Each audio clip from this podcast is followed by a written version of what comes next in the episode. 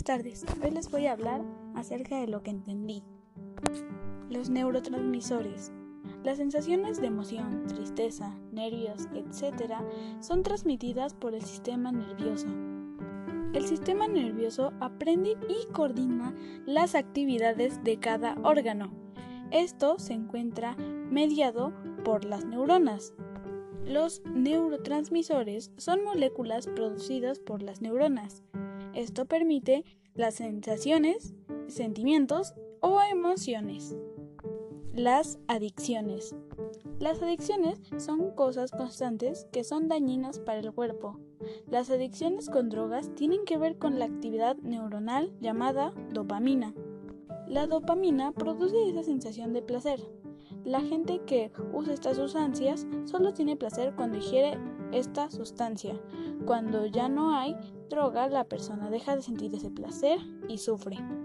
Sistema nervioso. El sistema nervioso se compone de dos partes muy importantes, sistema nervioso periférico y el sistema nervioso central. También se divide en somático y autónomo. El somático contribuye a las acciones voluntarias y el autónomo regula funciones involuntarias. El autónomo se divide en otras dos partes, simpático y parasimpático. El parasimpático prepara el cuerpo para el descanso y el simpático responde a las situaciones de emergencia. El sistema nervioso se compone del cerebro, cerebelo, bulbo raquídeo, hipotálamo, hipófisis y médula espinal. El sistema nervioso periférico se encarga de enviar señales y estímulos. De ahí el sistema nervioso central recolecta la información y la procesa para después esta ser enviada.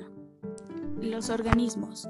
Los organismos intercambian materia y energía con su medio.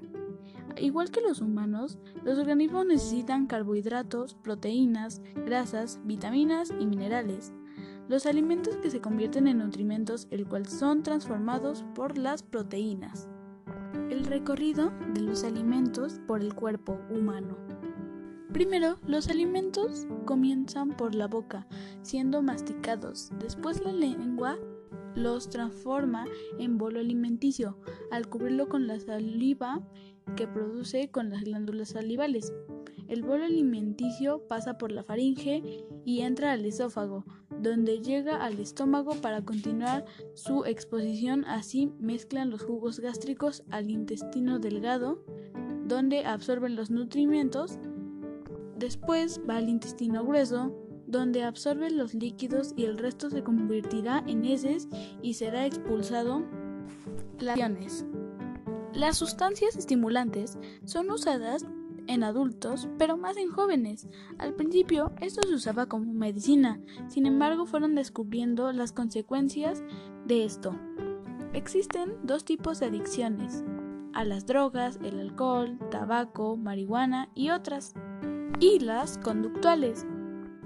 No puedes suspender o controlar una actividad como el trabajo, ejercicio, las compras, entre otras cosas.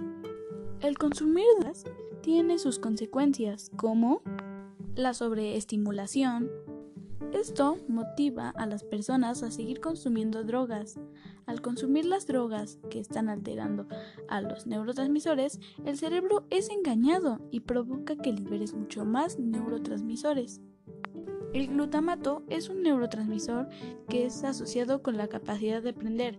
Gracias a las drogas, este neurotransmisor es afectado. De ahí la pérdida de memoria como efecto secundario. Bueno, esto es todo por hoy. Gracias.